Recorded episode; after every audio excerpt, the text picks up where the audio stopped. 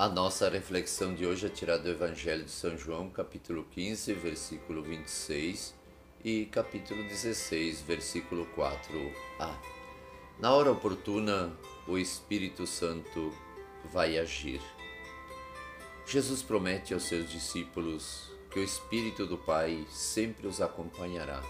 Ele mesmo diz naquele tempo, disse Jesus aos seus discípulos, quando vier o defensor que eu vos mandarei da parte do Pai, o Espírito da Verdade que procede do Pai, ele dará testemunho de mim. E vós também dareis testemunho, porque estáis comigo desde o começo. E Jesus fala essas coisas para os discípulos para que eles possam ter a certeza de que a sua presença continuará ativa no meio de nós. E nós temos vários momentos onde o Espírito vamos dizer assim, sopra forte na pessoa, no ser humano, na nossa vida. Temos os sacramentos, em especial o sacramento do batismo e da confirmação ou crisma. Ali notamos claramente que por obra e graça do Espírito de Deus, no Espírito do Filho, ele se torna presente. Se torna presente para permanecer sempre na vida do batizando e do confirmado. Jesus promete isso. O Espírito nos defenderá, nos protegerá, agirá em seu nome para nos salvar, para nos tirar das emboscadas e também para nos dar a coragem e a força para continuarmos firme nesta missão evangelizadora e nós somos as testemunhas vivas da presença do Cristo ressuscitado no meio do mundo. Não podemos excluir nenhuma pessoa da Santíssima Trindade. O Espírito Santo é a unidade perfeita do Pai e do Filho.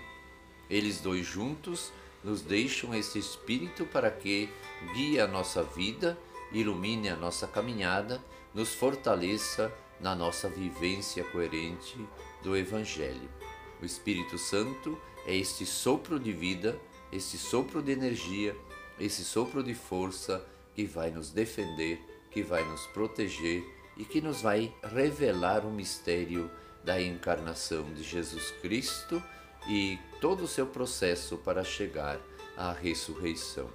O Espírito Santo, portanto, é esse que nos dá a coragem e a capacidade para amarmos é essa fusão das três pessoas da Santíssima Trindade se torna presente no meio de cada um de nós. Tudo o que pedimos por meio de Jesus chega ao Pai por força, por graça e por obra do Espírito Santo. A atuação deve ser em comunidade. Sempre os sacramentos devem ser realizados na comunidade.